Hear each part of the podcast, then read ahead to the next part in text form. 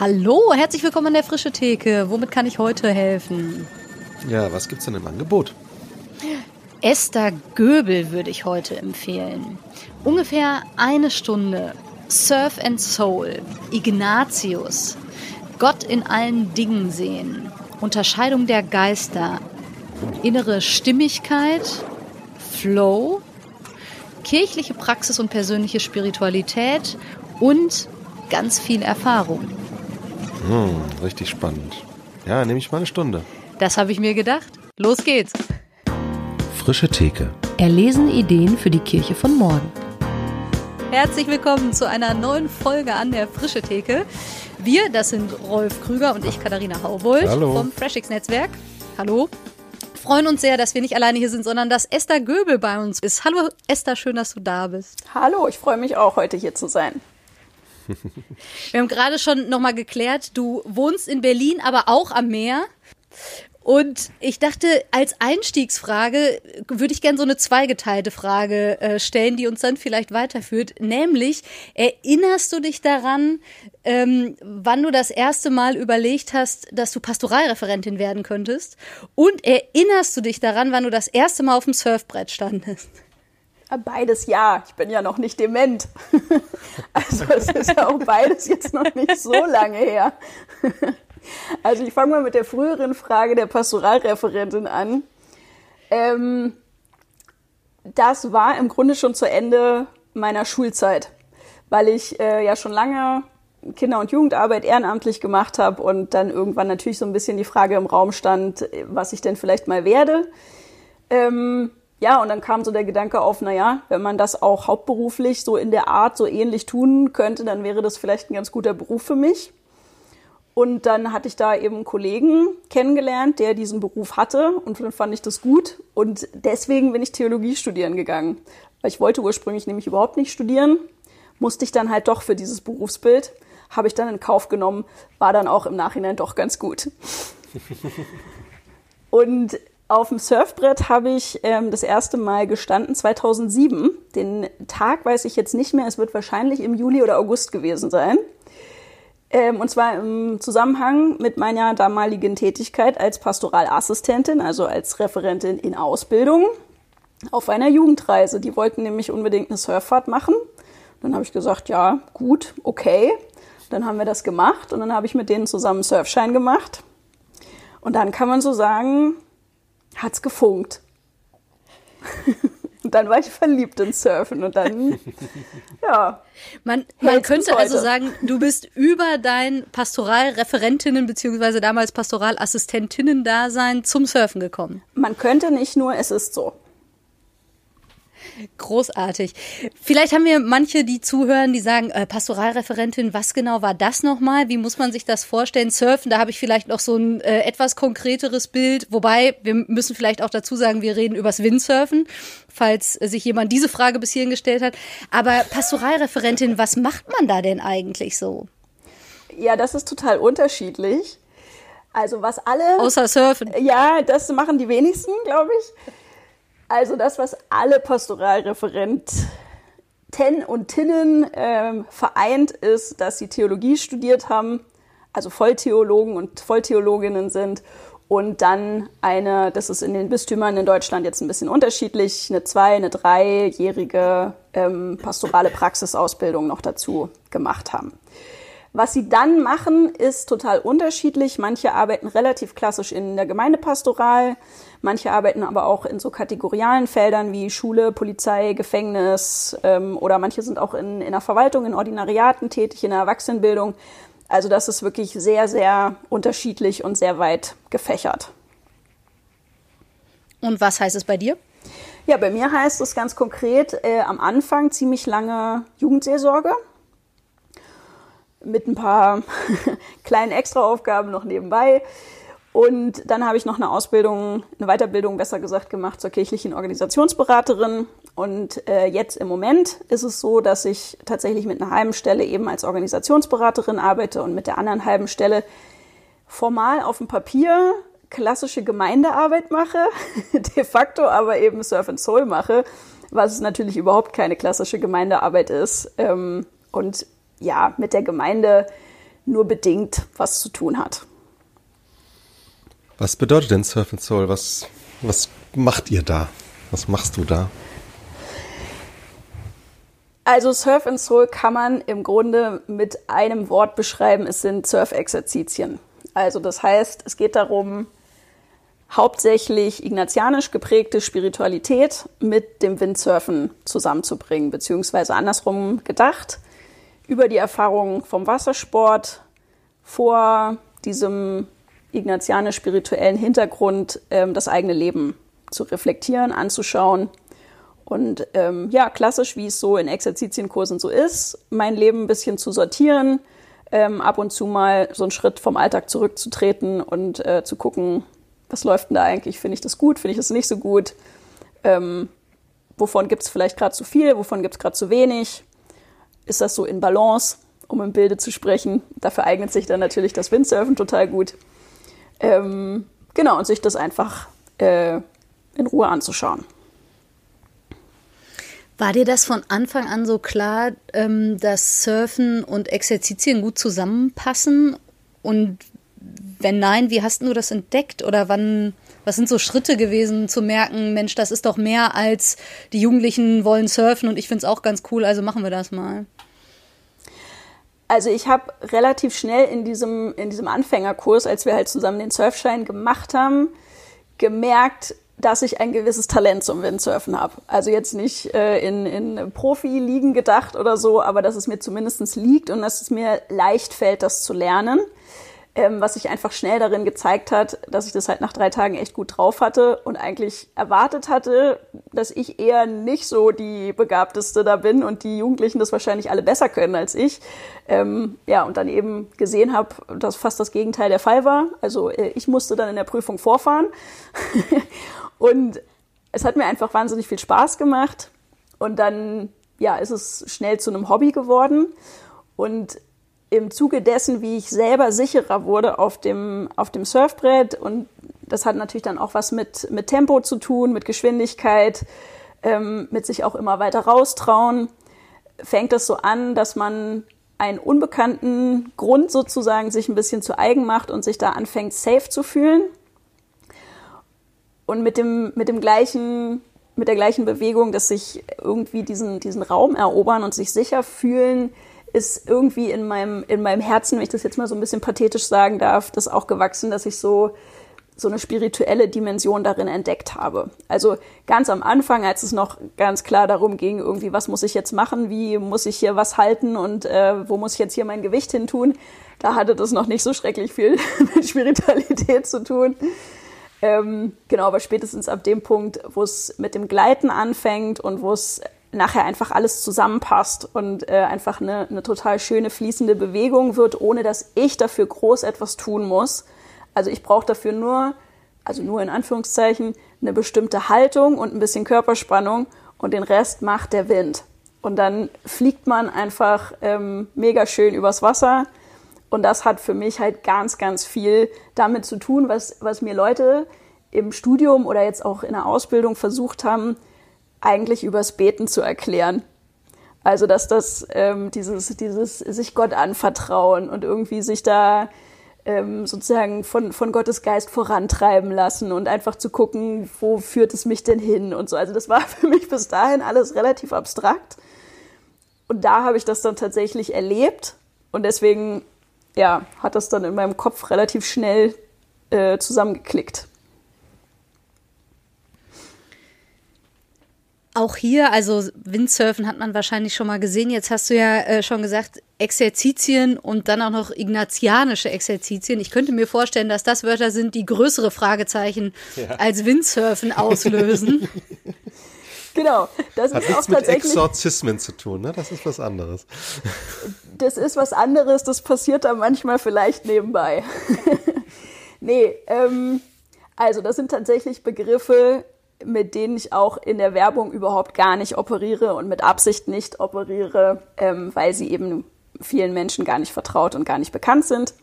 Also ganz schnell und ganz einfach erklärt, äh, Exerzitien ähm, kommen vom, vom Wort her, kennt man es aus dem englischen Exercise, äh, also vom Üben, also es ist tatsächlich einfach gesagt ein Übungsweg. Ähm, und die hat eben mehr oder weniger der heilige Ignatius im 16. Jahrhundert erfunden. Also das heißt, äh, der hat halt auch gemerkt, irgendwie, es gibt so bestimmte Methoden oder, oder Zugangswege, wie man gut und ähm, ja, leicht vielleicht auch mit, mit Gott auf eine persönliche Art und Weise in Kontakt kommen kann. Und ähm, die hat er angefangen, anderen Menschen weiter zu vermitteln, also seine eigenen Erfahrungen im Grunde an andere weiterzugeben. Und dann ist ziemlich schnell eine ziemlich große Bewegung daraus geworden.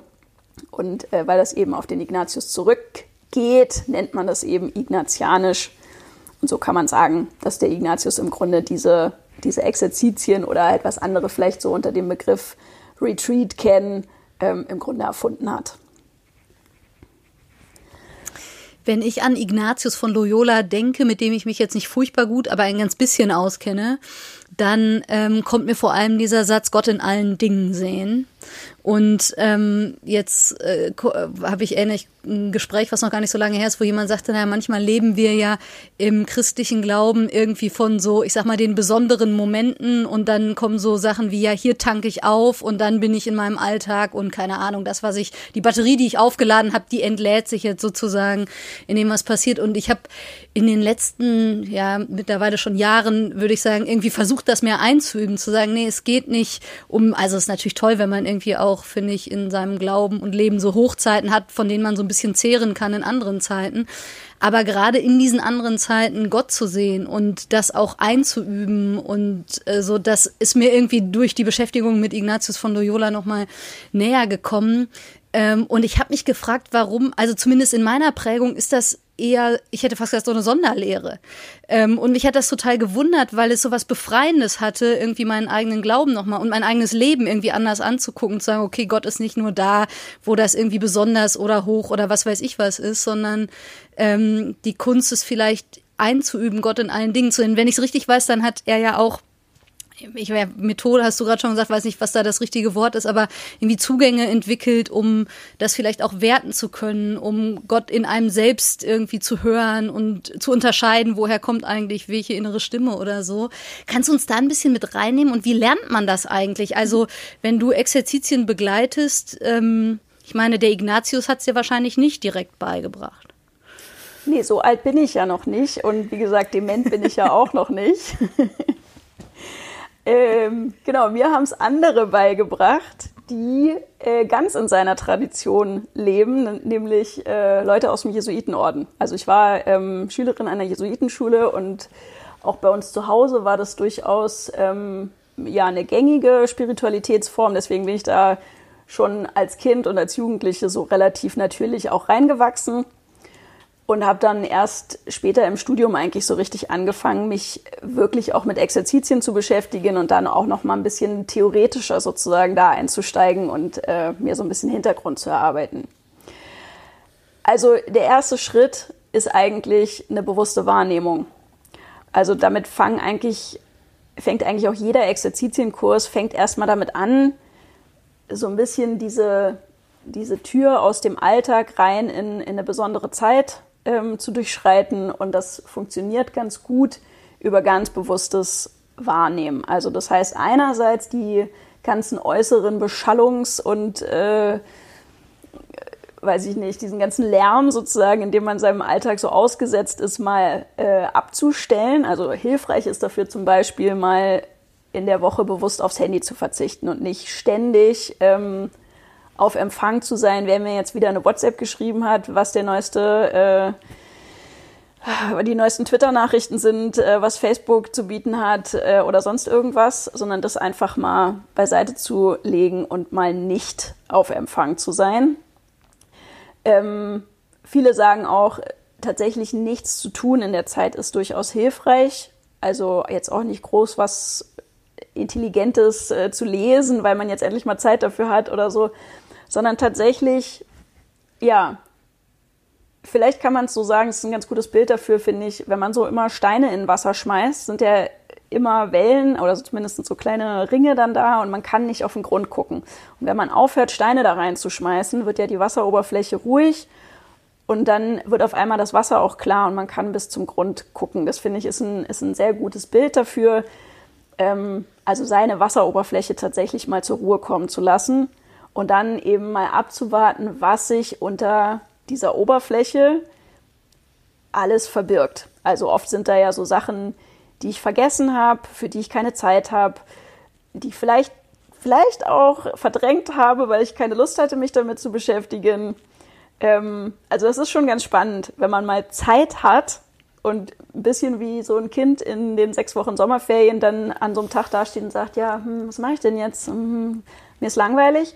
Äh, diese Langeweile auch auszuhalten und dann zu gucken, was sich so meldet und was sich so zeigt. Und hilfreich ist natürlich immer eine schöne Umgebung, also ein Waldspaziergang, ein Strandspaziergang, ähm, in der Natur zu sein, ist dafür total hilfreich.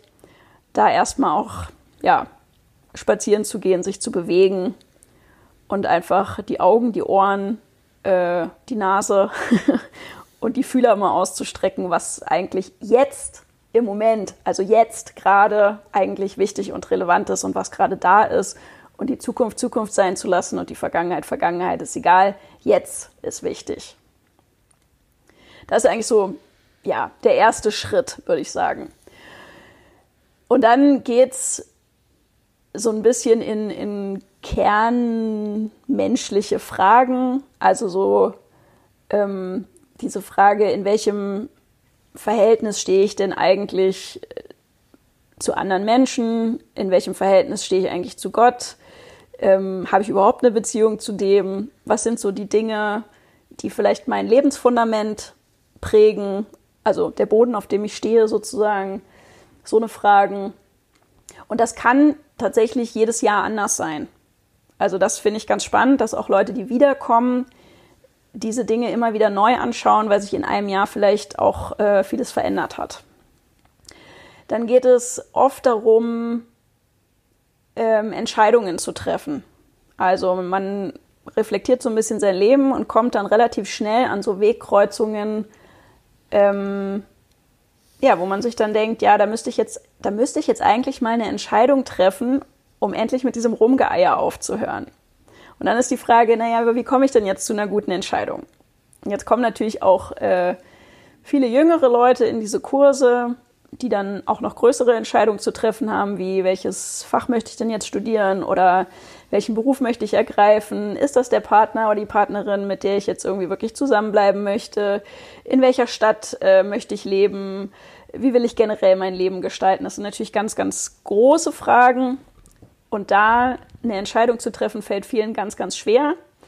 Klar, weil sie wissen nicht, was sie kriegen. Das ist auch äh, ein, ein wesentlicher Punkt in, in meinem Kurs, dass ich immer sage, es ist die Frage, ob ich eine Wahl treffe oder ob ich eine Entscheidung fälle.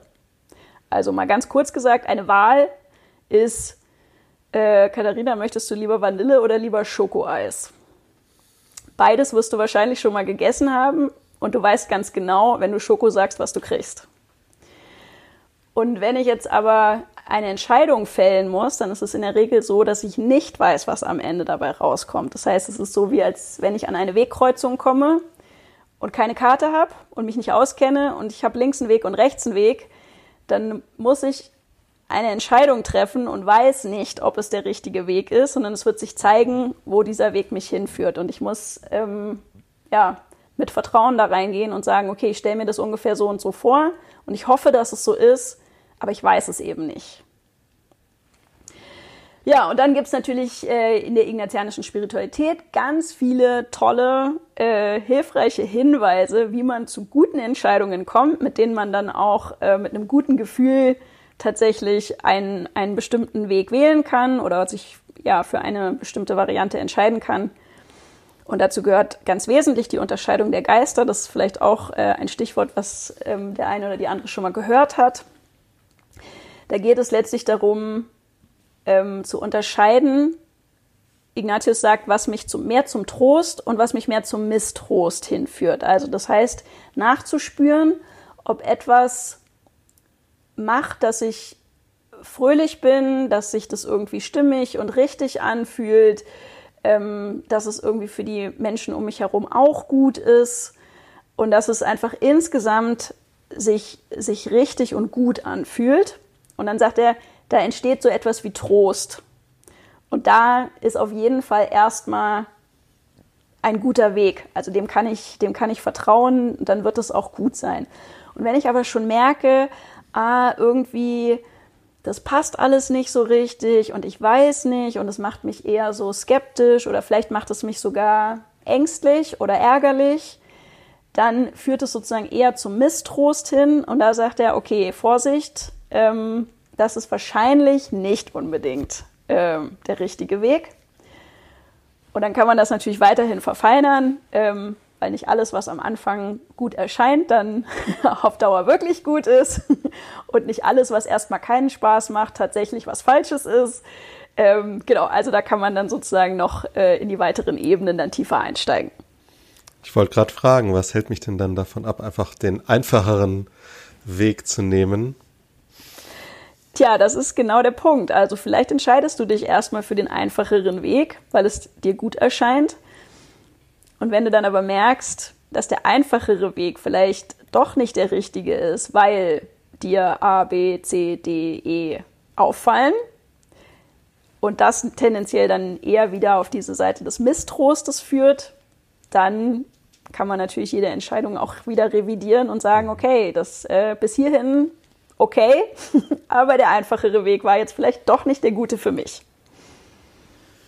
Ich habe den Eindruck, dass es auch viel damit zu tun hat, wie gut ich mit mir selber im Kontakt bin und das ganzheitlich. Also ich finde manchmal mhm. bei Trost, Mistrost, das scheint mir mehr zu sein als ein das fühlt sich vordergründig happy clappy an, sondern es ist eher eine Dimension, die auch den Kopf mit einbezieht und die eher, eher mich als ganzen Menschen sozusagen sieht. Und ich merke, indem du so redest, dass ich irgendwie denke, das hat ja wirklich viel mit Übung zu tun, so einen Kontakt zu sich selber auch aufzubauen und dieses Vertrauen in, ja, weiß ich nicht, Bauchgefühl könnte auch so oberflächlich klingen, aber ja, diese tiefen Gewissheiten, die man hoffentlich mhm. irgendwie doch in sich hat und die vielleicht mal mehr aufgewühlt sind in diesem Wasserbild und mal dann irgendwie auch so sind, dass ich merke, okay, das ist jetzt was, dem kann ich vertrauen. Also ich habe, ich, ich stärke das Vertrauen in meine eigene, in meine eigenen Ressourcen vielleicht auch, die so in mir liegen. Ja. Ja, also Bauchgefühl finde ich auch erstmal ein bisschen also es kann ein erster Hinweis sein, aber das wäre mir zu mhm. wenig. Also finde immer den Begriff der inneren Stimmigkeit. Ähm, mhm. Den finde ich ganz gut, weil dazu gehört viel, viel mehr als nur, dass es sich happy clappy schön anfühlt, sondern dass es sich möglicherweise, also in, zur inneren Stimmigkeit gehört für mich zum Beispiel auch, dass es sich ethisch, moralisch richtig erweist. Also dass ich davon überzeugt bin, dass es auch richtig ist. Ähm, dazu gehört, dass es vernünftig ist. Also insofern gehören dann noch mehr Dimensionen definitiv dazu, als nur, dass es sich irgendwie gut anfühlt. Was ich daran so in gewisser Weise, weiß ich auch nicht, down to earth könnte man sagen, ja, finde, ist, dass dieses, ähm, die, diese Überzeugung, dass Gott in mir und in dem, was da passiert, wirkt. Und dass irgendwie ich mit meinem Verstand und meinen Gefühlen und Gottes weiß ich nicht, Wille für mein Leben oder so, dass das nicht voneinander getrennt ist, sondern ineinander verschränkt ist und zu finden ist. So. Und es mehr eben darum geht, ja, vielleicht zu lernen, ja, ich meine, dieser Begriff, die Unterscheidung der Geister kommt ja vermutlich nicht von ungefähr, genau das irgendwie voneinander so zu unterscheiden. Und ich merke, dass, ähm, also in, auch in meinem eigenen Leben, wo ich, würde ich sagen, gerade so in meinen Teenie-Jahren stärker aus einer Prägung komme, wo der Wille Gottes immer so was dezidiert Übernatürliches sein musste und in der Regel so auch so ein bisschen ominös und unter Umständen so ganz losgelöst von dem, was ich selber will und weiß ich nicht, vermutlich will er noch als Opfer das, was ich selbst am wenigsten möchte mhm. oder so. Und für mich war das wirklich eine heilsame Entdeckung mit den Jahren, auch in meinem eigenen Glauben, zu sagen, nee, vielleicht ist das auch ein sehr schräges Gottesbild. Also ich will nicht sagen, dass nicht manchmal auch, so wie du das sagst, das ethisch-moralisch richtig richtig und Gute was ist, was mich selber auch Überwindung kostet oder schmerzt oder mich aus der Komfortzone lockt und so. Aber dieses ähm, äh, alleine das Kriterium, dass ich es nicht will, reicht, um zu sagen, ja, vermutlich musst du das jetzt als Opfer irgendwie erbringen oder so. Ähm, und das hat mich so also versöhnt vielleicht auch mit diesem Willen Gottes für mein Leben und mich irgendwie neugierig gemacht zu sagen, Mensch, da gibt's ja was zu entdecken in mir selber und mit mir und es ist irgendwie, es bezieht mich ein. Und indem ich dir so zuhöre, merke ich, wie das so ein bisschen wieder hochkommt und ich irgendwie neu begeistert auch von diesem Gott werde, wenn ich da so drüber nachdenke. Ja, also das mit dem Willen Gottes, huhu, das finde ich, das finde ich ganz, ganz heikel. Ähm, also weil mit dem Willen Gottes unglaublich viel geistlicher Missbrauch getrieben wird. Und ähm, deswegen bin ich immer skeptisch, wenn vom Willen Gottes gesprochen wird. Gerade ähm, für das persönliche Leben. So, ähm, ich bin überzeugt davon, steht auch in der Bibel, der Wille Gottes ist, dass der Sünder lebt. So, heißt für mich, mal ein bisschen neudeutsch übersetzt, Gott hat für uns Menschen vorgesehen, dass wir ein gutes und ein glückliches und erfülltes Leben führen. Sonst hätte er uns nicht in diese Welt gesetzt. So, sonst hätte er, sonst hätte er uns nicht am Anfang ja. in so einen paradiesischen Garten gesetzt, wenn er, wenn er uns nicht Gutes gewollt hätte. So. Dass sich das dann alles ein bisschen anders entwickelt hat, okay. Ähm, aber der Anfang ist für mich erstmal, Gott will, dass wir, ein, dass wir ein gutes und ein schönes und ein erfülltes Leben führen. So. Davon gehe ich erstmal sehr, sehr grundlegend aus. Und was das konkret heißt, ähm, das entfaltet sich, glaube ich, in jedem Leben sehr, sehr individuell.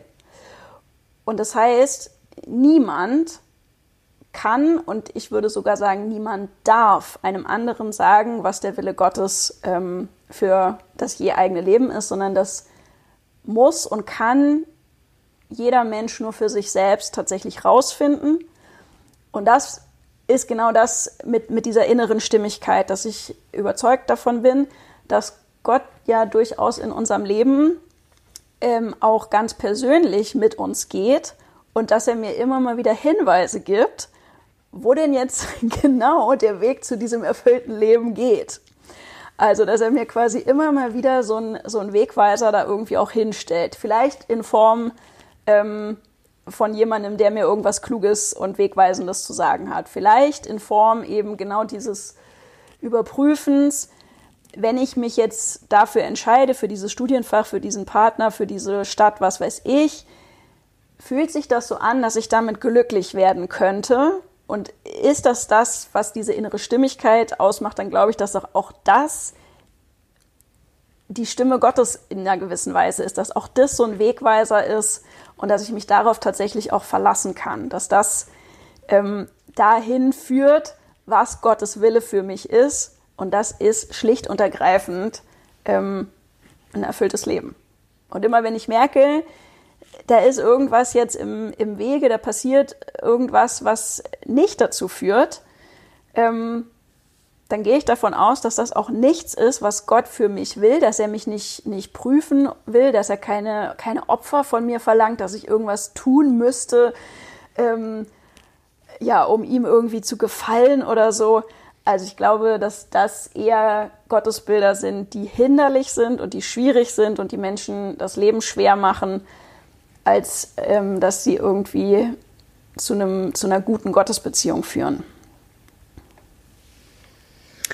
Und irgendwie ja auch tatsächlich für Machtmissbrauch Tür und Tor öffnen, wo vielleicht auch bestimmte Hierarchien oder ähm, Menschen, die geistlich dann prägend sind oder so irgendwie mit, mit reinkommen. Ich musste gerade nochmal an das denken, was du am Anfang sagtest, dieses Gefühl, ich stehe auf dem Brett und der Wind greift in das Segel und äh, dann kommt da was zusammen und es entsteht, wir haben ja äh, letztes Jahr Surfing the Wave gemacht, wo du uns theologisch und spirituell auch begleitet hast und wir viel über den Flow nachgedacht haben. Und dieses Wort kam mir gerade, als du das nochmal so sagtest, bei erfüllt sein und glücklich sein und diesem da greift der, der Wind greift eben in das Segel und ich verhalte mich auf eine bestimmte Art und Weise und es kommt irgendwie so zusammen, dass dieses Fliegen übers Wasser und dieses Gleiten durchs Leben irgendwie entsteht. Ähm, ist Flow, ja, könnte man sagen, dass dieses glücklich erfüllte Leben, ich hätte fast gesagt Neudeutsch, nicht, dass an dem Wort Flow irgendwas Deutsch wäre, aber es hat sich ja mittlerweile so eingebürgert zu sagen, man muss im Flow sein. Ist das ein hilfreicher Begriff? Ähm, ja und nein, glaube ich. Also, ja, ich glaube schon, dass, dass das auch stimmt, zu sagen, also wenn wir nochmal auf den Gottes, auf Gottes Willen zurückkommen, ja, der will, dass wir im Flow sind. So, ich glaube schon, dass man das so sagen kann. Aber Flow ist auch ein schwieriger Begriff, finde ich, weil er eben genau, was du am Anfang sagtest, ne, dass gerade religiöse oder spirituelle Erlebnisse ähm, oft so davon geprägt sind, dass irgendwas Tolles passieren muss, dass das immer irgendwie hier oben angesiedelt sein muss, dass das immer so das äh, Top-End irgendwie sein muss. Ähm, und da finde ich den Flow-Begriff dann auch wieder schwierig, ne? weil was ist dann mit den Phasen im Leben, wo es gerade nicht so läuft? Und sind wir mal ehrlich, also wie viel Zeiten meines Lebens bin ich denn wirklich im Flow? Also das sind ja auch immer nur Momente oder also wenn ich Glück habe, vielleicht mal ein paar Wochen, ähm, wo ich so im Flow tatsächlich bin.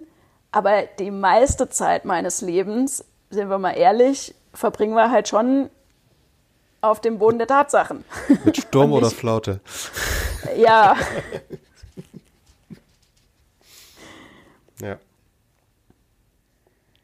Also und auch mit, auch mit dem, äh, mit dem Boden der Realität kann ich durchaus ein erfülltes Leben führen. Also ich brauche nicht unbedingt totalen Flow, um ein erfülltes Leben zu führen. Hm. Das heißt, man könnte vielleicht festhalten, da wo es dieses Außergewöhnliche meint, da ist es ein Teil davon, aber wenn das explizit sozusagen das ist, wo es zusammenkommt und alles andere nicht, dann wird es irgendwie schwierig, weil es genau um, den, um das Umgekehrte geht. So verstehe ich auch Exerzitien. Ich weiß nicht, wie du das irgendwie einführst, aber das sind ja irgendwie sehr besondere Zeiten. Also man könnte ja sagen, naja, was hat das jetzt mit irgendwie Gott in allen Dingen sehen zu tun, wenn ich mich explizit rausnehme aus meinem Alltag, wenn ich die Wasseroberfläche beruhige, wenn ich eben surfen fahre und ich zumindest das in meinem Leben leider nicht täglich tun kann, ähm, dann sind das ja schon auch sehr besondere Zeiten. Und die Frage ist vielleicht, wie hängen die eigentlich zusammen mit meinem Alltag und mit diesem Gott in allen Dingen sehen? Genau, also einerseits begibt man sich tatsächlich in einen abgesonderten zeitlichen und örtlichen Raum. Das auf jeden Fall. Und gleichzeitig geht es aber ja gerade darum, ähm, den Alltag zu reflektieren.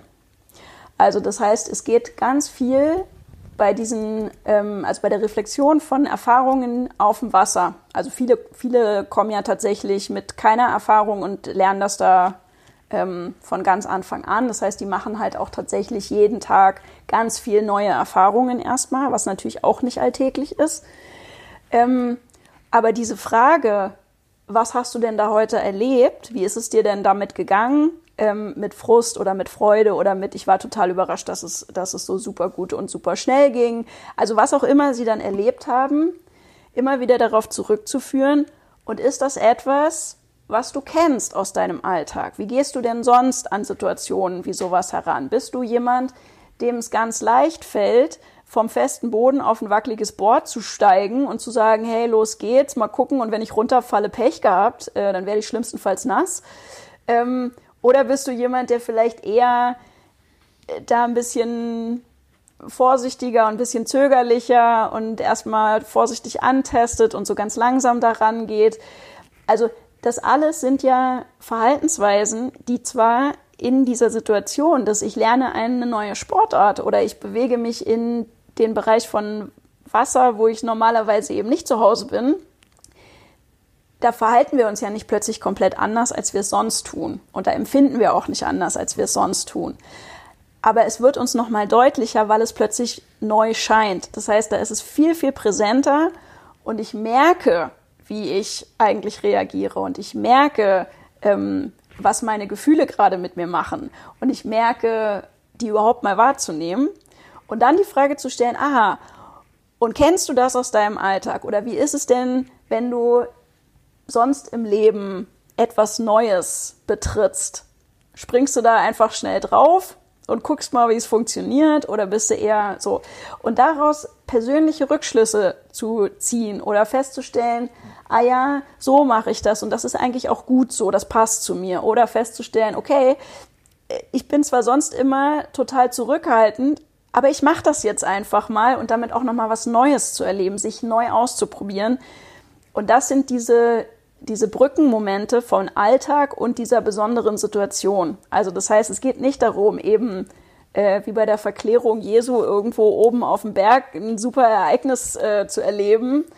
Und dann hat es aber leider nicht so wirklich was mit dem normalen Leben zu tun, sondern wirklich immer ganz bewusst auch ähm, ja, diese Verknüpfung herzustellen mit dem, wie ich sonst ticke, wie ich sonst mich verhalte, wie ich sonst lebe.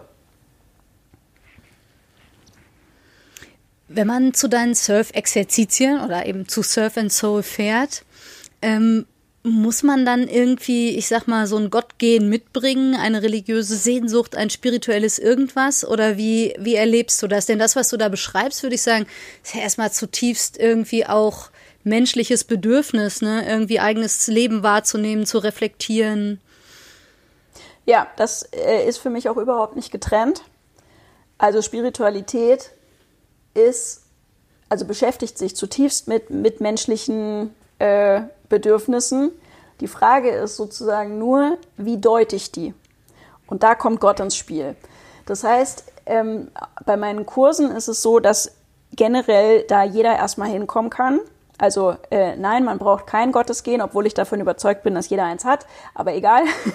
ähm, also man braucht weder eine konfessionelle Bindung, noch, noch muss man jetzt irgendwie besonders äh, spirituell oder religiös oder sonst irgendwas sein ähm, ich würde sagen, die einzige Grundbedingung, die ich brauche, wenn Leute in meinen Kurs kommen, ist Offenheit und Neugier. Das ist das, was ich, äh, was ich brauche, um mit den Leuten in Kontakt zu kommen. Und alles andere kommt erst danach. Also, weil die meiste, also dieses Reflektieren über mein Leben, das ist zutiefst menschlich und dafür brauche ich erstmal nichts Religiöses.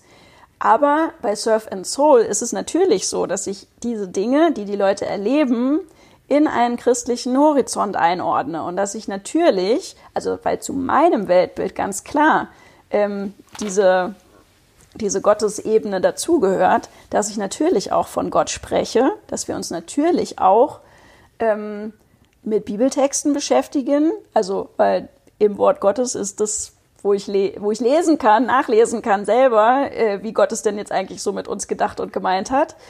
Ähm,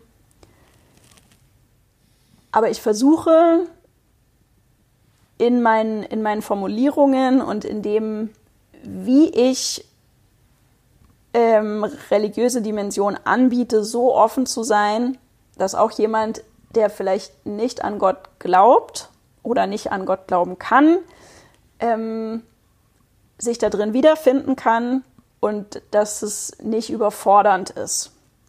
Also mal bisschen blöd gesagt, es geht mir nicht darum, dass am Ende die Leute total fromm nach Hause gehen.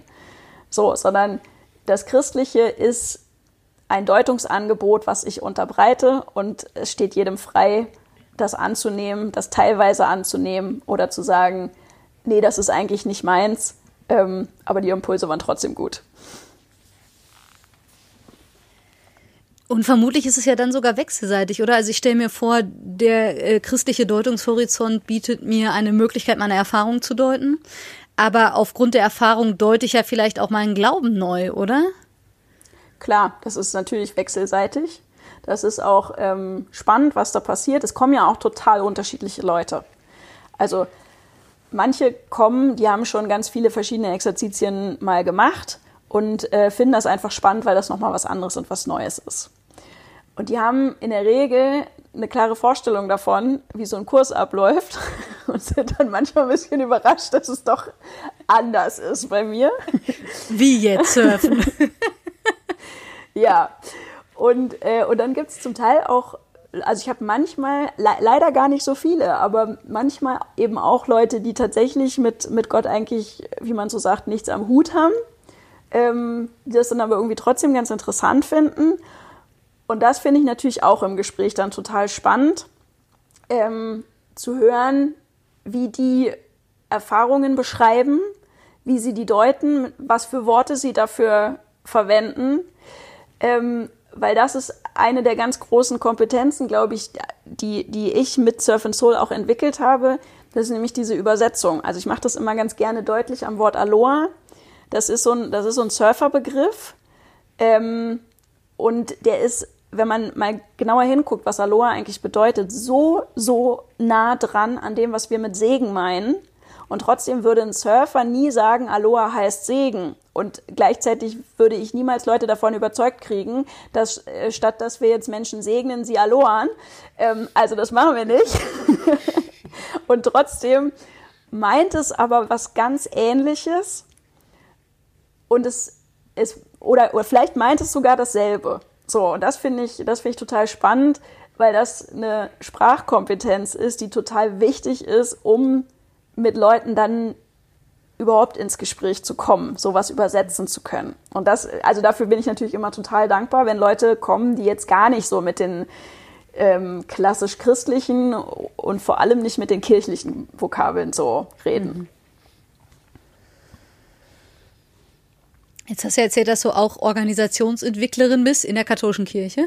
Das ist ja eine recht große Organisation, die sich dann in so kleine Einheiten auch ne, aufteilen lässt. Jetzt stelle ich mir vor, da fahren Leute auf äh, Surf-Exerzitien, die sind bei Surf and Soul dabei. Ich weiß nicht, ob du es so sagen würdest, aber vermutlich ist das ja ein bisschen auch christliche Gemeinschaft auf Zeit im Sinne von Kirche sein, irgendwie eine Form von, von Kirche auf Zeit. Und die fahren ja aber auch irgendwann wieder nach Hause in ihre anderen Formen von Kirche, die sie da kennen und erleben und wo, so wie du die Leute so kennzeichnet, sie wahrscheinlich eine unterschiedliche Anbindung dran haben. Einige enger, andere wahrscheinlich nicht so, so eng. Ähm, wie siehst du da den, den Zusammenhang? Also du hast mit Surf and Soul ja was entwickelt. Also ich wüsste zumindest nicht, dass das in der Form noch irgendwie jemand anders macht oder wenn, dann ist es ja eher vielleicht so eine Ausnahmeerscheinung. Wenn die Leute jetzt bei dir sagen, Mensch, das ist doch Kirche und hier fühle ich mich wohl und ähm, ich mache Erfahrungen, die ich eben äh, auf Gott hindeute und, und mit Gott angucke, was passiert, wenn die wieder nach Hause fahren, sozusagen? Äh, wie, wie geht das weiter? Was bedeutet das, was man bei dir erleben kann, vielleicht auch im Rückbezug für Kirche und, und christliche Gemeinschaft? Also dann kommen die Leute einfach immer wieder.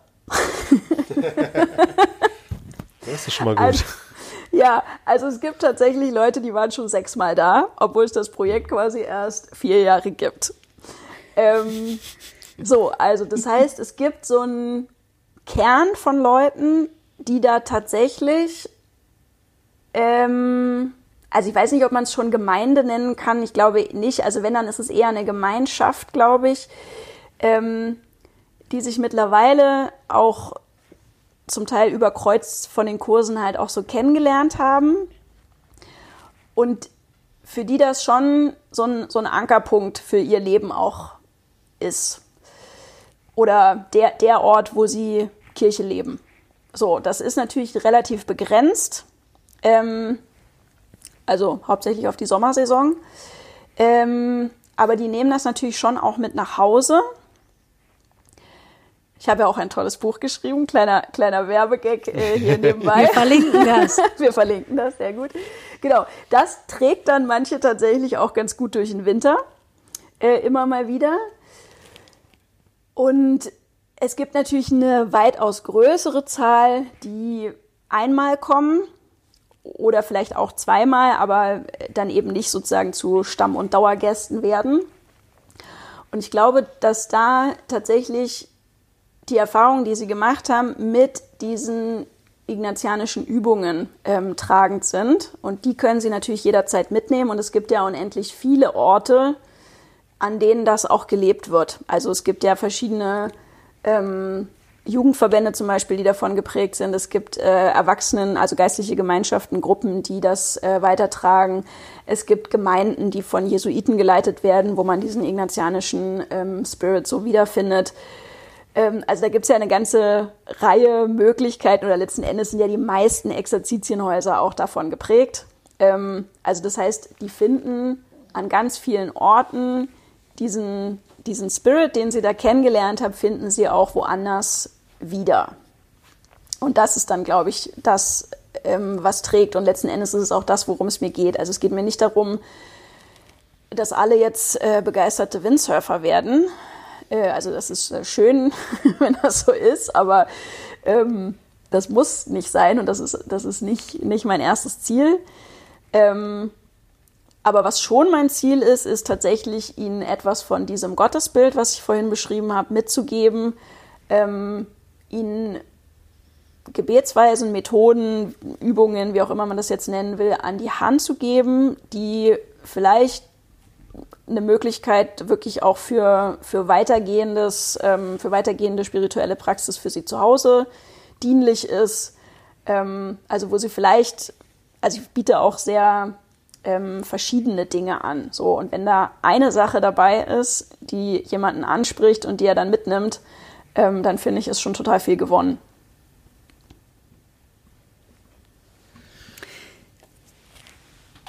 Und trotzdem, ah, weiß ich nicht, vielleicht, äh, nee, nicht und trotzdem, das ist falsch. Und gleichzeitig frage ich mich, was weiß ich, äh, Messe am Sonntagmorgen oder meinetwegen auch am Samstagabend oder so, ähm, kirchliche Praxis vor Ort, ähm, die kenne ich in der katholischen Kirche schon sehr viel erfahrungsreicher als in der evangelischen Tradition, aber auch nicht so erfahrungsreich, wie du es jetzt beschreibst, im Sinne von, da wird mir im Grunde genommen nochmal ja, eine, eine Erfahrung zugänglich gemacht, die ich wirklich verknüpft kriege mit meinem Alltagsleben.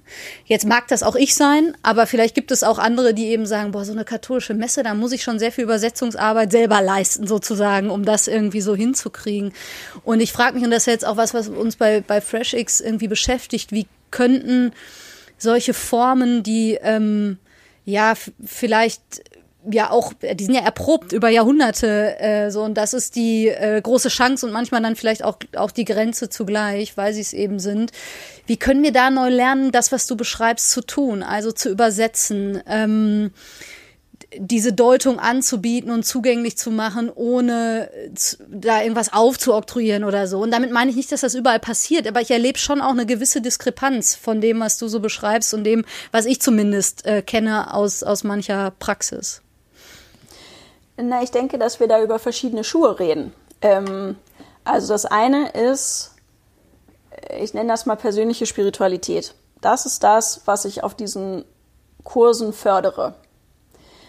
Was ich auf diesen Kursen nicht fördere, weil es gar nicht funktioniert, weil die Leute eben da eine Woche hinkommen, zum Teil aus ganz Deutschland kreuz und quer zusammenkommen und dann eben auch wieder weggehen. Was ich da nicht leisten kann, ist ähm, kirchliche Bindung, oder ja, ich, also ich würde, ich würde fast kirchliche Praxis und religiöses Eingebundensein auch nochmal als unterschiedliche Schuhe bezeichnen. Also, ähm, und das alles gehört in gewisser Weise zusammen und ist aber doch auch einzeln ähm, zu betrachten. So. Und das also ich sag mal, das, das Problem mit der, mit der Sonntagsmesse, ähm, das ist halt kirchliche Praxis. Also das heißt, ähm, das, was normalerweise in Gemeinden so gefeiert wird, ist nach Messformular, das ist immer dasselbe, das sind die gleichen Worte, das sind vielleicht unterschiedliche Lieder und das ist vielleicht ein bisschen unterschiedliche Atmosphäre, aber das ist im Grunde, ist das ähm, kirchlicher Vollzug. Wenn ich da hingehe, weiß ich, wie das abläuft. So die persönliche Spiritualität und das persönliche Gebetsleben, das kann bei 100 Menschen, die sich jeden Sonntag in derselben Sonntagsmesse treffen, total unterschiedlich sein. Und das kann auch noch in, innerhalb ihrer Lebensspanne sich verändern. So, also das heißt, da gibt es einen unfassbar großen Schatz und Reichtum, wo eigentlich, würde, würde ich fast behaupten, jeder oder jede auch was finden kann, was äh, zu mir selber im Moment gerade gut passt. Ähm, und das eine und das andere gehören schon auch zusammen, aber man kann durchaus ein, ein Gebetsleben pflegen, ohne ähm, eine kirchliche Praxis zu haben. Also das, das sehen wir ja jetzt gerade in den, in den letzten zwei Jahren Corona, ähm, haben schlicht und ergreifend klassische kirchliche Angebote, also sei es jetzt Messe oder, oder Anbetung oder was weiß ich, was noch alles für Formen gibt oder, oder auch das klassische Gemeindeleben, haben schlichtweg, also ich will nicht mehr sagen gar nicht, aber zumindest in sehr reduziertem Maß stattgefunden. Und da haben wir ja gemerkt, wie wichtig auf einmal persönliche Spiritualität wird, also wie wichtig auf einmal persönliches Gebetsleben wird, wenn das andere auf einmal wegfällt. Und genauso, glaube ich, haben sehr viele Menschen sehr, sehr lange über, also fast vielleicht ihr ganzes Leben eine kirchliche Praxis bewahrt, ohne ein besonders ausgeprägtes persönliches Gebetsleben zu haben. Also die sind zwar als, ich sage jetzt mal in Anführungszeichen, fromme Katholiken jeden Sonntag in die Messe gegangen, ähm, hatten jetzt aber sozusagen die Woche durch ähm, keine, keine eigenen Gebetsweisen oder, oder irgendwas, was sie da vielleicht praktiziert haben. Und dann, also gerade jetzt in der katholischen Kirche kommt ja auch noch sozusagen diese religiöse eingebunden, dieses religiöse Eingebundensein in diese Weltkirche ähm, dazu. Und da gibt's jetzt auch wieder Leute, die sehr erfahren sind, in unterschiedlichsten Weisen katholisch zu sein, in unterschiedlichsten Ländern dieser Erde. und Leute, die äh, außer dem Deutschen oder vielleicht noch spezieller außer, äh, ja, weiß ich nicht, hier dem in Berlin sozusagen, eigentlich nichts kennen. Also das heißt, irgendwie gehört das schon alles miteinander auch zusammen und gleichzeitig ist es doch auch alles nochmal eine ganz eigene Dimension. Und Surf and Soul ist natürlich durch mich, durch meine, ähm, durch meine institutionelle Anbindung an diese Kirche, dadurch, dass ich kirchliche Mitarbeiterin bin und das natürlich als Angebot in unserem Erzbistum Berlin auch anbiete, ist das ein kirchliches Angebot. Es ist aber inhaltlich, gehört es ganz klar in diesen ersten Bereich von persönlicher Spiritualität. Und natürlich erleben die Leute wie katholisch sein auch geht. Also dieser, das heißt, dieser, diese religiöse Eingebundenheit ist natürlich da. Ähm, die erleben sie ja schon allein im Haus. Also wenn, wenn wir als Gruppe einen speziellen Surf and Soul oder vielleicht sogar, weil mein Co-Leiter vielleicht sogar Priester ist, manchmal feiern wir ja tatsächlich sogar Surf and Soul Messen in der kleinen Gruppe. Gleichzeitig ist am Sonntag aber das ganze große ähm, Haus St. Otto trifft sich zur klassischen Sonntagsmesse ähm, also da, da findet das auch so ein bisschen nebeneinander statt und gehört trotzdem zusammen und trotzdem ähm, ist es alles irgendwie katholisch und trotzdem ähm, ja, findet religiöse Eingebundenheit und kirchliche Praxis und persönliches Gebetsleben alles irgendwie auch gleichzeitig statt. Muss gerade an dieses Stichwort äh, Mixed Economy denken, was die Anglikaner da ja irgendwann mal geprägt haben. Und manche reden jetzt von Mixed Ecology und so, aber dieses, man hat eben unterschiedliche Formen nebeneinander, schon von jeweils dem, was du beschreibst, das hast du ja auch, auch kenntlich gemacht. Und dann eben, aber dachte ich gerade nochmal, ich finde das sehr hilfreich, diese drei Bereiche zu unterscheiden. Und vielleicht ist das ja doch auch was, wo man sich als also sowohl als persönliche Christin in meinem Fall und als Ortsgemeinde oder so fragen kann, was in den unterschiedlichen Dimensionen hat bei uns eigentlich wie viel Raum und welche Menschen docken wie an und können sich beheimaten in dem, wie das bei uns aussieht und wie können wir vielleicht Verbindungen zu anderem suchen. Und gleichzeitig äh, merke ich eben, wie also mir so ein bisschen auch das Herz aufgeht bei einer Spiritualität, die von der Erfahrung herkommt, weil das zumindest was ist, was mir persönlich sehr nah ist, aber wo ich auch den Eindruck habe, dass es Menschen, die gerade eben mit kirchlicher Tradition, egal jetzt ob katholisch, evangelisch oder freikirchlich oder so, nicht groß geworden sind und das nicht gelernt haben sozusagen, dass sie Erfahrungsräume brauchen, um dann überhaupt irgendwie reinzukommen und diesen, diese Deutung vielleicht irgendwie zu lernen und dass es manchmal ähm, in, in kirchlicher Praxis ich zumindest den Eindruck, ganz schwer fällt, dafür Formen zu finden, die das ermöglichen. Und dir jetzt zuzuhören und sagen, Surfen kann so eine Form sein und ist äh, ja auch nicht für jeden, aber eben für bestimmte Menschen genau irgendwie die Art, wie sie anfangen, dann ihr Leben zu reflektieren und das auch mit Gott zu reflektieren, finde ich irgendwie so großartig. Und genau, ich, ich glaube, ich kann da nicht anders als zu fragen, okay, was kann man daraus sozusagen vielleicht noch in anderen Bezügen lernen und muss mich dann so ein bisschen bremsen unter Umständen auch. Naja, ich glaube, was man auf jeden Fall daraus lernen kann oder, oder wofür, wofür ich mit Surf and Soul ganz klar exemplarisch auch stehe, ist das Thema mit Vielheit und Einheit. Also gerade bei uns in der katholischen Kirche ist in den letzten Jahrzehnten äh, unglaublich viel Wert auf Einheit gelegt worden oder wird zum großen Teil von, von Leuten auch immer noch. Und das ist auch die Kritik, die ich regelmäßig zu hören kriege. Also, dass Leute dann sagen, wie könnt ihr denn hier als Gruppe äh, eine eigene Surf and Soul Messe feiern? Warum kommt ihr denn nicht in den Gemeindegottesdienst? So. Ähm, und das, das ist genau der Punkt. So, dass, also, ja, man kann sagen, diese, diese Sonntagsmesse soll der Ort sein, wo sich alle treffen. Wenn aber die Form ähm, also um jetzt mal nicht, nicht nur sozusagen dieses Stichwort der, der Ästhetik da reinzubringen, aber wenn diese Form tatsächlich zu den Menschen an mancher Stelle nicht passt, dann funktioniert das mit der Einheit halt nicht. Und dann brauche ich eine andere Form von Messe feiern, damit die Leute da ähm, ja auch, auch wirklich teilnehmen können und nicht nur da drin sitzen und sich fragen, was sie da gerade machen und, und eben nicht, also ihr Herz sozusagen keinen Platz findet. Und ich finde, wir müssen wieder viel, viel mehr lernen, vielfache Ausdrucksformen zuzulassen, die trotzdem als katholisch anzusehen, ähm, ohne, ohne sozusagen immer gleich den Vorwurf zu erheben, ja, das ist dann aber nicht katholisch. Natürlich ist es katholisch, was wir da feiern, völlig klar.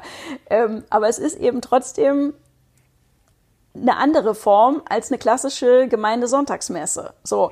Und ich glaube, dass das total ähm, gewinnbringend auch, auch sein kann, dass man keine Angst davor haben muss, dass, dass sozusagen das Einheitsprinzip da verloren geht oder dass sich dann alles zerfleddert und jeder, jeder nur noch macht, was er will.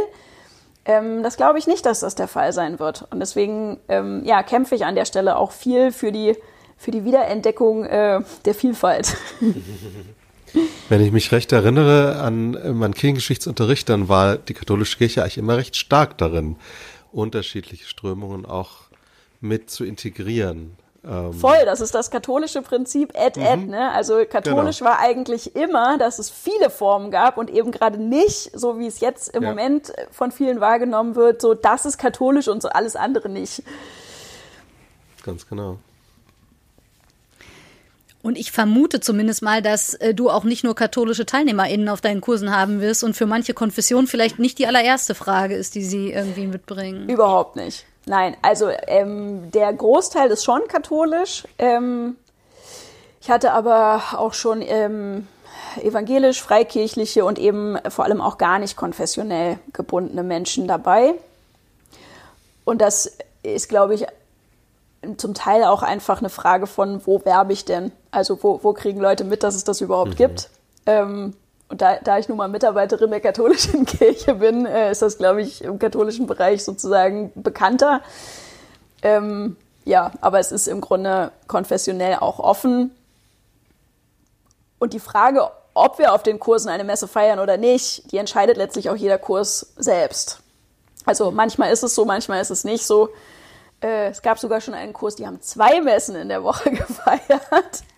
ähm, genau, und andere dafür halt äh, gar nicht und hätten auch gesagt, äh, das hätte für viele dann nicht gepasst. Ähm, also da muss man auch ein bisschen gucken, wer, wer ist gerade da und äh, zu wem passt hier gerade was oder auch nicht. Glaubst du, Ignatius würde sich bei Surf and Soul wohlfühlen? Na, das hoffe ich. Ist es nicht überliefert, wie sportlich er war, oder? Ja, ich, ich befürchte. Oh, der hatte doch einen Unfall. Hatte der nicht so eine Kriegsverletzung? Ja, ja, genau, also oh. ich befürchte, ich befürchte mal, ähm, dass er wahrscheinlich kein Surfer war. Ähm, also so war er jetzt auch nicht so direkt am Meer unterwegs. Ähm, also ich sag mal, seine, seine Beinverletzung soll nicht das Hindernis sein. Also das, das sage ich ja auch immer. Man muss übrigens nicht sportlich sein, um bei Surf and Soul teilzunehmen. Äh, es geht nicht darum, hier irgendwelche sportlichen Leistungen abzuliefern oder irgendwie äh, sich hier zu betteln und zu matchen mit den anderen. Ähm, sondern es geht um persönliche Erfahrung. Und äh, also ich hatte auch schon mal einen Teilnehmer, der war an der Hüfte operiert wurde, worden, der, der durfte eigentlich gar nicht Windsurfen. Ähm, der hat dann die Woche halt ähm, ganz dezent und entspannt auf dem, äh, Stand-Up-Paddleboard verbracht. Ähm, einer hat die Woche eigentlich in einem Kanu verbracht. Also da ist auch, also braucht keiner Sorge haben, dass er das nicht schafft. Also wer, Ed, wer Ed. ja, ja, absolut. genau. Also wer, genau, wer Lust hat, soll kommen. Und äh, also körperliche Einschränkungen sind, sind kein Grund, nicht mitzumachen. Und wenn ich jetzt doch sage, also Ignatius ja, aber Surfen, also mh, hm, was wären andere Orte, wo du sagst, ja, wenn man sich mit ignatianischer Spiritualität nochmal beschäftigen will oder da vielleicht andere Zugänge ähm, zu sucht, was wären Orte, die du neben Surf and Soul, was wir natürlich auch wärmstens empfehlen, noch empfehlen könntest? Also für, jung, für jüngere Leute ähm, kann ich auf jeden Fall die Zukunftswerkstatt in Frankfurt und in Innsbruck äh, empfehlen. Das ist auch ähm, Orte klassisch äh, jesuitisch-ignatianisch äh, geprägt. Ähm, die sind halt insbesondere jetzt äh, für, für die jüngere Generation so bis Anfang, Anfang 30 vielleicht irgendwie so gedacht. Ähm, und ansonsten gibt es natürlich wahnsinnig viele Exerzitienhäuser. Ähm, das, kann man, das kann man einfach googeln am besten. Da findet man die ganze äh, Liste mit Exerzitienhäusern von den Jesuiten und von anderen Orten, die eben in dieser Tradition ähm, ihre Häuser auch führen. Da findet man sehr, sehr viel tatsächlich. Und es gibt da natürlich auch total unterschiedliche Exerzitienformen. Ne? Also es ist dann auch nicht alles, alles gleich und nur Surf and Soul ist anders, äh, sondern da gibt es dann natürlich auch, ähm, Also auch so sportliche Dinge wie Wanderexerzitien zum Beispiel oder Segeln oder sowas. Ähm, es gibt Sachen mit, mit Filmen, also wo die Impulse aus Filmen kommen, ähm, wer auf sowas Lust hat. Es gibt Malexerzitien für Leute, die so ein bisschen künstlerische Ausdrucksformen mögen. Ähm, ja, also da gibt es auch total Ich habe unfassbar Sachen. tolle Erfahrungen mit Straßenexerzitien auch gemacht. Ja, das die sind natürlich auch bekannt. Ein, genau, ein Feld, das also hat mir tatsächlich auch nochmal zusätzlich sehr, sehr gut getan, diese Dimension des Alltags so krass einzubeziehen. Das war echt auch sehr bewegend. Magst du mal einen Halbsatz ja. sagen, was das ist? Alle, Ach, vielleicht machen wir mal eine Folge dazu. Oder das. Aber ich sag mal, also dieses Gott in allen Dingen sehen im Sinne von, ich ähm, äh, bin unter anderem da sehr geprägt von dem Christian Herberts aus Berlin, ja, den ich vermute, ihr, ja, seid euch bestimmt mal irgendwie ne, begegnet. Und der, ähm, äh, ich weiß, oder ich weiß gar nicht, ob es von ihm ist, aber diese Formulierung, wir ziehen uns in den ganz normalen Alltag zurück. Äh, und das war irgendwie, das hat in mir so eine Welt eröffnet von vielleicht das, was du auch beschreibst, ähm, Esther, mit diesem, ähm, es geht ja nicht darum, eben das äh, Verklärungserlebnis äh, zu forcieren, sondern zu fragen, was kann mir, welche Erfahrung kann mir helfen, mein Leben nochmal neu ähm, anzugucken oder vielleicht den, den Blick woanders drauf zu richten und äh, Gott in allen Dingen zu entdecken. Und bei Straßenexerzitien macht man das eben auf der Straße und teilt dann die Erfahrungen, die man macht in den Begegnungen, in der Stille, in all dem, was dann halt so auf der Straße passiert. Und ähm, ich vermute genau, dass das vom Ansatz her sehr ähnlich ist zu dem, was wir gerade schon gehört haben, nur dass man dabei halt nicht surft, sondern in der Stadt unterwegs ist oder so. Also, ja. Macht vielleicht auch nochmal jetzt gerade, wo ich mich selbst das so sagen höre, ähm, ja, oder öffnet nochmal diese Dimension zu sagen, naja, Ignatius hat vielleicht eben eine äh, einen Ansatz uns geschenkt und mitgegeben, ähm, wie sehr unterschiedliche Menschen auf sehr unterschiedliche Zugänge sich auf diesen Weg begeben können, zu lernen, die Geister zu unterscheiden und diese Stimmigkeit zu sich selber aufzubauen. Und äh, ich glaube wirklich, was meine ich zumindest, irgendwie für unsere Zeit so wertvoll ist, ist das über Erfahrung zu tun. Ähm, und nicht, also und das schaltet ja den Kopf nicht aus. Ich finde manchmal ist es auch komisch, wenn man so den Eindruck hat, dass wir zu gegeneinander ausgespielt. Aber ähm, es ist eben nicht ein rein kognitiver Zugang, den man manchmal, finde ich, in, in manchen Frömmigkeitspraktiken mhm so hat. Ja, und dann singt man vielleicht noch und das mhm. ist dann die Erfahrung so. Mhm. Und da merke ich eben, wenn ich dir zuhöre beim äh, bei Surf and Soul ähm, oder eben bei anderen eher erfahrungsorientierten Ansätzen, dass ich den Eindruck habe, dass da wirklich viel zu entdecken ist, auch für kirchliche Spiritualität und dann vielleicht das, was du, wie hast du es genannt, die persönliche, nee, die Glaubenspraxis, die äh, weiß ich nicht mehr, Persön persönliche Gebetspraxis, glaube ich, habe ich gesagt. Genau das, ja. Ja, also ich glaube. Der Sehnsucht folgen. Ja, genau. Also es geht, es geht, glaube ich, ähm, also es funktioniert nicht mehr, wie Kirche lange Glauben vermittelt hat. Ähm, dass man, dass man etwas setzt und das ist dann so und dem folgt man dann einfach so. Ähm, das machen die meisten Menschen in unserer heutigen Gesellschaft so nicht mehr mit. Ähm, und deswegen glaube ich, ist auch der, also der Kairos, wie man immer so schön sagt, ne? also der, der, ähm, der stimmige Moment, also da, da wo es gerade funzt, da, da wo der gerade der Flow lang geht, ähm, der ist, glaube ich, tatsächlich auch da. Das ist auch, auch medizinisch, ne? geht es ja im Moment ganz viel ähm, um Ganzheitlichkeit, ähm, bei der ganzen Frage um wie, wie kriegt man denn jetzt irgendwie Beruf, Leben und äh, vielleicht noch Familie oder was weiß ich, wie kriegt man das alles so unter einen Hut? Also dieser Gedanke der Ganzheitlichkeit ist, glaube ich, in unserer Zeit ähm, gerade gerade wieder sehr stark oder überhaupt mal gerade stark. Ähm, und das, das Schöne finde ich halt, wir haben da was zu bieten. Also unsere kirchliche Praxis war lange Zeit eine andere, aber wir haben in unserer Tradition von davor eben auch ganz viel Schätze, die, die da durchaus dazu passen ähm, und wo man gar nicht so groß überlegen muss, wie kann man Kirche jetzt ganz neu machen, ähm, sondern man kann dann halt auch echt einfach mal hier so einen alten Haudegen aus dem 16. Jahrhundert wieder rausholen und sagen, ey, guck mal, wie der das gemacht hat. Äh, das passt eigentlich auch echt gut in unsere Zeit. So, und letztlich geht es, glaube ich, wirklich nur darum, ja, Menschen mit, mit Jesus und mit Gott in Kontakt zu bringen und äh, sie darin zu unterstützen, eine Beziehung aufzubauen, damit sie ihren Weg mit diesem Gott gehen können und dieser Gott nicht irgendeine abstrakte, komische Größe ist, der vielleicht irgendwie als möglichst noch als dunkler Schatten äh, da irgendwie über meinem Leben hockt oder der, der irgend so Instanz ist oder so, sondern es geht im Christentum ja gerade um eine persönliche Gottesbeziehung. So, und alles, was dafür förderlich ist, glaube ich, ist gut und richtig. Und wenn es halt Surfen ist, ist es Surfen und wenn es was anderes ist, dann ist es was anderes.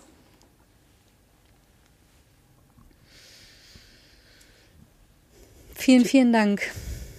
Ich finde das ein sehr schönes Schlusswort. Ja, finde ich auch.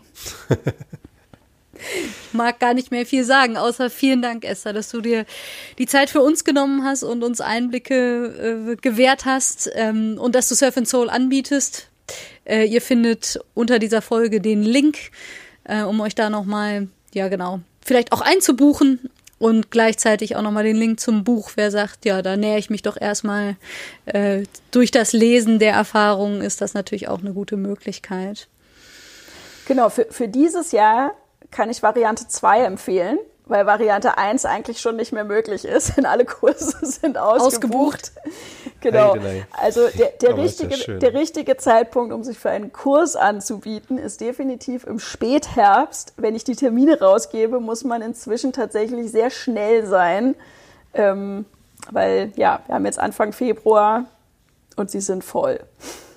Was mich natürlich extrem ja, freut. Ist doch super. Ähm, Genau, aber eben für, für jeden, der da irgendwie mal zufällig drauf stößt, immer dazu führt, dass man locker ein Jahr warten muss. Ja, das spricht ja auch für das Format. Genau. Hoffentlich.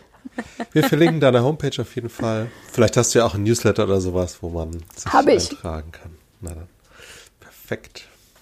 Ich habe auch eine YouTube-Seite, wo man bisschen gucken kann, also wenn man, wenn man sich das jetzt nochmal ein bisschen genauer vorstellen möchte, wie jetzt so ein Kurs, was da genau passiert, äh, genau, kann man auch auf YouTube so ein paar ähm, Clips gucken, wenn, wenn das interessant ist, genau. Und Instagram natürlich und, und alles, also. Und irgendwann treffen wir uns zu Folge 2. Wie ist es, Organisationsentwicklerin in der katholischen Kirche ja. zu sein? Genau. Äh, ja. to be continued. Wenn, wenn, ihr, wenn es euch interessiert, gerne. Also uns schon. Und ich glaube auch viele genau. Hörerinnen. Mal gucken, wie die Rückmeldungen so sind. Wir können ja hier kurz einen Aufruf äh, nochmal starten. Wie fandet ihr diese Folge äh, zu Surf and Soul? Und wer hat Lust, etwas über Organisationsentwicklung in der katholischen Kirche zu lernen? Dann meldet euch sehr gerne und dann melden wir uns nochmal bei Esther. Genau. Aber für heute Vielen, vielen Dank. Aloha. Aloha. Sehr gut gelernt. Aloha. Und bis zum nächsten Mal in ungefähr zwei Wochen. Genau. Tschüss. Tschüss. Frische Theke. Der Podcast von FreshX.